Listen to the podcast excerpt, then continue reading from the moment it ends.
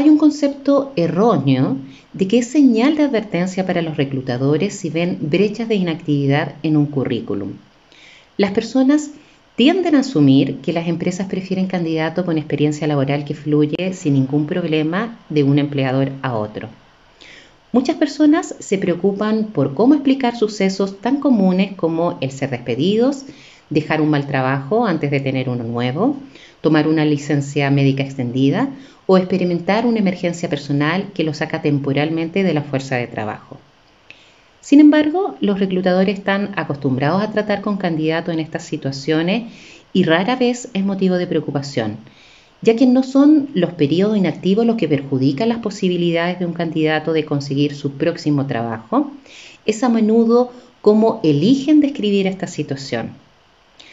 Algunas brechas de inactividad pueden estar relacionadas a desvinculaciones ante una economía contraída, la incorporación de una nueva jefatura que reemplazó a todo su equipo, o cuando una empresa fue adquirida, fusionada o cerró sus actividades. Los empleadores también entiende que existen eh, interrupciones de índole personal, como por ejemplo si intentaste lanzar una startup, pero decidiste que no era para ti o no tuvo los resultados esperados. Temas médicos o traslados producto de reubicación laboral de tu cónyuge o pareja. Estas son las explicaciones más fáciles de dar acerca de una brecha de empleo. Así que si alguna de estas situaciones se aplica a ti, recuerda que simplemente estás presentando al reclutador lo que ya es una razón conocida y válida para estar fuera del trabajo, pero recuerda llevarla bien estructurada. No entres en ningún detalle adicional sobre tu partida o acerca de tu tiempo libre, a menos que se te pregunte, porque hay una buena posibilidad de que el entregar mayor información abras espacio para otras preguntas que no estás preparado o no estás preparada para responder o que simplemente no deseas hacerlo.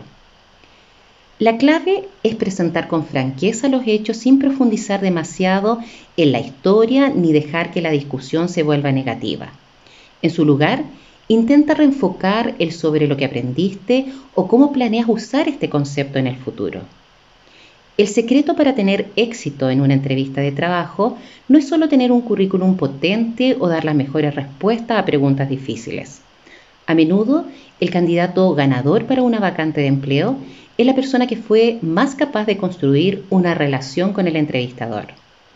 Mientras trabajas para explicar tus antecedentes y abordar cualquier brecha de empleo, no olvides que tu objetivo principal es hacer una conexión personal y dejar que tu entrevistador sea capaz de imaginar estar trabajando contigo.